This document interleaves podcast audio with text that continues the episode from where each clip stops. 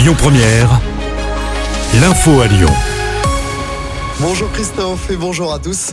Dans l'actualité, cette journée de grève contre la réforme des lycées professionnels ce mardi, les syndicats dénoncent une réforme jugée inaboutie et dangereuse. Parmi les principales mesures, la suppression de deux heures de cours hebdomadaires en seconde et en première et de quatre semaines de cours en terminale. À Lyon, le rassemblement est prévu à midi et demi, place de la République. À Lyon, la réouverture du tunnel de la rue Terme, c'était hier. Un nouveau dispositif de sécurité a été mis en place après l'accident qui avait, pour rappel, coûté la vie à un jeune cycliste de 16 ans. C'était le 27 septembre dernier. Une barrière a notamment été installée en bas du tunnel. Elle s'abaisse en cas de contresens pour éviter un choc frontal. Gérald Darmanin reconnaît un échec après son revers subi à l'Assemblée nationale où son projet de loi immigration a été rejeté à cinq voix près hier. Le ministre de l'Intérieur a présenté sa démission à Emmanuel Macron qui l'a refusé.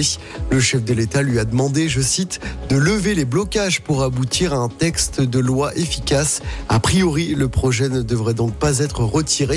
Soit le projet repart au Sénat en deuxième lecture, soit députés et sénateurs tentent de trouver un compromis.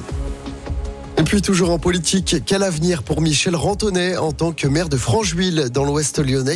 Le conseil municipal annulé jeudi dernier doit se tenir aujourd'hui.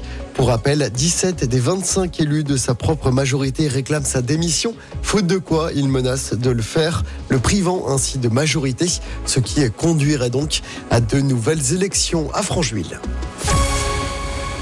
On passe au sport en football. L'OL connaît son adversaire en 32e de finale de la Coupe de France. L'OL se déplacera à Pontarlier, club de National 3. Le match aura lieu entre le 5 et le 7 janvier dans le Doubs.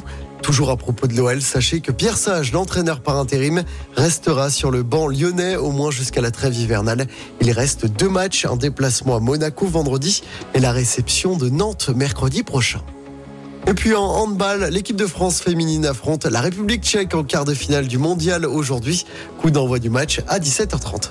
Écoutez votre radio Lyon Première en direct sur l'application Lyon Première, lyonpremière.fr et bien sûr à Lyon sur 90.2 FM et en DAB+. Lyon Première